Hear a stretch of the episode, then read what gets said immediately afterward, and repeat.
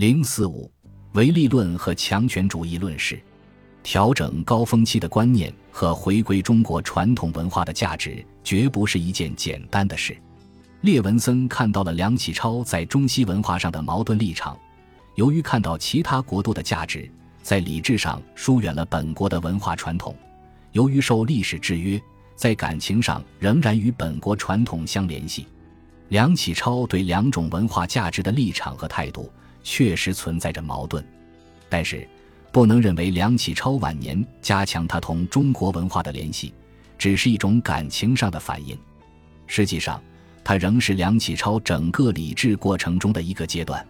列文森说：“没有任何一个其理性来自中国历史的人，愿意看到中国历史的终结。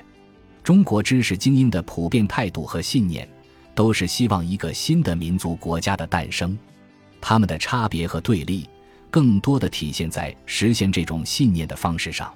不管是高峰期对西方文化的信赖，还是晚年对传统价值的重新发现，复兴民族国家的目标，在梁启超那里是一贯的。梁启超思想观念的前后变化，特别是在进化主义法则和强权主义认识上的变化，难道是一种轻松的游戏，就像是小孩子拆装他们的玩具吗？不。这种变化充分反映了时代的剧烈冲突，也反映了梁启超面对这种冲突不甘心败下阵来的苦斗历程。这种苦斗历程确实像列文森所说的那样具有戏剧性，但绝不是绝望的。梁启超从来没有绝望过，因为他具有一种不知疲倦的浮士德精神。他还具有坚固的，更多的是来源于中国传统的乐观主义心灵。不管如何。清末民初主张强权主义的还有他人，在多变上与梁启超有点类似的杨度，也提倡一种守护性的强权主义。说到杨度的强权主义，我们首先注意到的是他的金铁主义说。俾斯麦宣扬一种纯粹以军事力量为主宰的强权主义，一般称之为铁血主义，杨度称之为黑铁赤血之味。在他的意识中。这种完全以军事力量来思考和建立世界秩序的铁血主义，是19世纪中期经济战争还不激烈的产物。但是，世界新的潮流已经开始走向经济战争，并以经济为中心而展开竞争。如果再单以军事和兵力为本位，那就不相适合了。以中国而论，情形就更是如此，因为中国若仅以军事为本位同世界竞争，那么他就没有能力应对其他国家的经济战争。况且，即使中国也采取铁血主义，以军事和兵力为本位，实际上他还赶不上半文明的普鲁士，最多不过像历史上的斯巴达，而且势必造成国民智慧和道德的衰退，牺牲国民，牺牲了国民，国家又如何可以保全呢？杨度不赞成俾斯麦赤裸裸的铁血主义。他另提一个说法，叫做“金铁主义”，这是一个形象化的说法。作为一般概念，杨度使用的是世界的国家主义，他也称之为经济的军国主义。对杨度来说，世界的国家主义意味着中国与世界其他文明国家共处于野蛮世界之中，展开竞争以求优胜。在此。一方面，中国要同过去那种以中国为世界或世界及中国的观念区分开；另一方面，他又要从各国以中国为世界各国的中国这种困境中摆脱出来。换言之，中国既要从传统的自我中心主义中走出来，又要从当下的帝国主义划分势力范围和瓜分的状态下走出来，与世界各国建立一种平等的竞争关系。杨度称这样的世界的国家主义为经济的军国主义，正如这个说法直观上显示的，它是经济和军事国家的统一体。如上所述，杨度认为，单纯的军国主义已经不合乎世界各国竞争的整体趋势了，因为在世界的竞争中，经济的因素开始占据更重要的地位。吾之所以定此主义者，则以今日各强国所携以披靡世界者有二五焉。一曰经济之势力，二曰军事之势力。当其常时，经济势力为军事势力之先锋，经济势力深入之后，而军队随之矣。当然，军事力量仍然是需要的，因为在野蛮的世界关系中避免不了战争。这种和经济势力和军事实力二者为一的经济军国主义，杨度又形象化地称之为“金铁主义”。他解释说：“我特于无所谓经济的军国主义，为创造一新名词，以扩之曰‘金铁主义’。金者黄金，铁者黑铁；金者金钱，铁者铁炮；金者经济，铁者军事。欲以中国为金国，为铁国，便言之，即为经济国。”军事国何为经济战争国？可以看出，杨度的金铁主义是以经济和军事来展开竞争的强权主义。杨度没有主张用强权去征服其他国家或者去征服世界，因此他的强权主义不是进攻性的，而是守护性的。他希望通过这种强权或强力，使中国在竞争的世界之中立于不败之地。为了达到他的这种目的。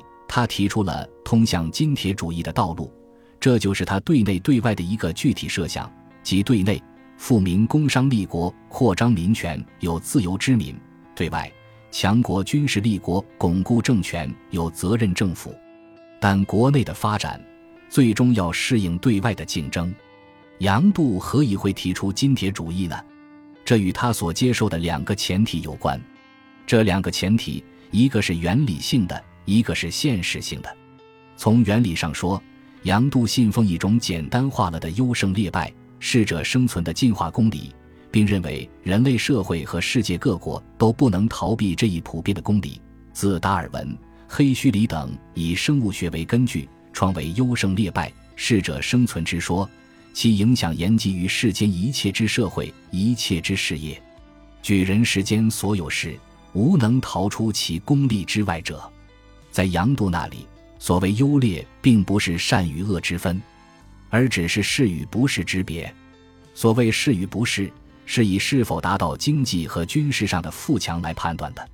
从现实上说，杨度断定国际关系和世界秩序还处在野蛮的状态之中，世界还不是文明的世界。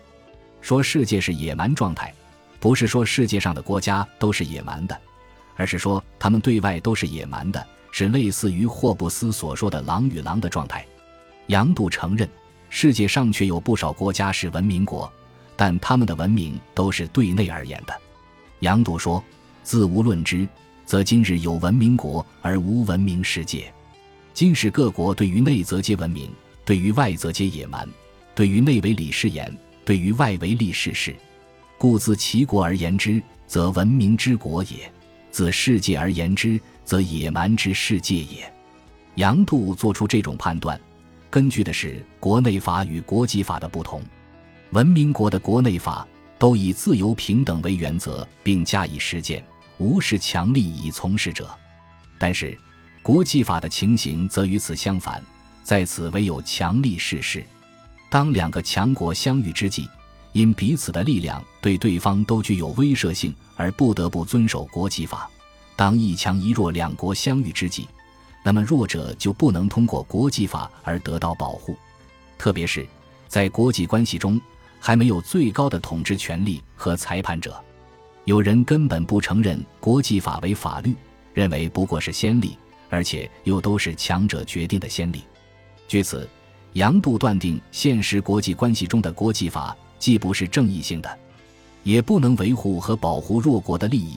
国与国之间尚处在一种以强权决定一切的野蛮状态之中，正是基于原理性和现实性这二重前提，杨度提出了为中国求得生存权的金铁主义主张。作为强权主义的另一群典型代表，我们讨论一下晚清之后民国出现的战国策派。二十世纪四十年代，主要是一九四零年至一九四二年。在世界处于二战状态和中国处于日本帝国主义侵略的形势下，寻求中国自立自强的一部分文人学者，主要是任教于云南大学、西南联大的林同济、雷海宗、陈全等，自觉地信奉以强权、军事、战争、意志和力量为中心的观念，并以发表、传播他们学说和言论的《战国策》杂志及《大公报》《战国副刊》而聚集在一起。形成了一个松散而又有共同取向的学术阵营，即所谓战国策派。战国策派的强权主义思维方式，在理论上程度不同的信奉优胜劣败、弱肉强食、自然选择、适者生存的社会达尔文主义信条，信奉人的高等低等二元之分。他们既不假定和信奉任何人类共同的美好理想，也不相信道德、国际法和人类理性。他们是完全从现实主义立场来思考国际关系和世界秩序的。战国策派如何构建他们的强权主义的世界秩序观呢？第一，他们把战争完全正当化和合理化，正像《战国策》中的“战国”这一醒目字眼那样，战争还有战斗战士。被战国策派奉为最高的法则和原则，对他们来说，战争就是目的，就是最高的和最好的美德。如林同济宣称，战国时代的意义就是一个“战”字，是不停地、无情地发泄起战争的威力。战国之战的独特性和伟大性在于，整个国家都被动员起来，投入战争之中，战争成为国家生活的中心。即人人皆兵，物物成械，一切为战，一切皆战。而且战争的目的既不在于和平，也不在于获得赔偿，而是彻底的消灭掉敌人。林同济判断说，世界正处在战国式的火拼之中，而且这个火拼不是三年五年便可了事，它乃是代表着一个旷古强有力的文化在延展路程中所势必表现的主要阶段。世界当下的火拼。正以两种形式进行着：一是强国对于强国的决斗，一是强国对于弱国的并吞。林同济提醒说，在这种严峻的形势之下，中国人一定要认识到的是：一，一个国家不能战就不能生存；二，必须建设一种完全适应战争的国家；三，摆脱大同及无危机感的大一统意识，通过战争以得到和平的资格。在强权主义中。如此讴歌战争虽非偶然，但也却并不多见。战国策派从尼采那里找到了战争的思想根据，认为战争是人类进步的根本力量，因为战争使强者生存，使弱者淘汰。战争可以使人类进化，自然是进化的。它摧残弱者、病者和没有征服环境、不能适合环境的生物；它是强者。健康者和有征服环境、适合环境能力的生物继续生存，这样逐渐淘汰、逐渐进化，人类不是量的方面，乃是质的方面才可以改良发达。假如世界和平，拙劣的分子都有生存的机会，那么人类就会逐渐退化。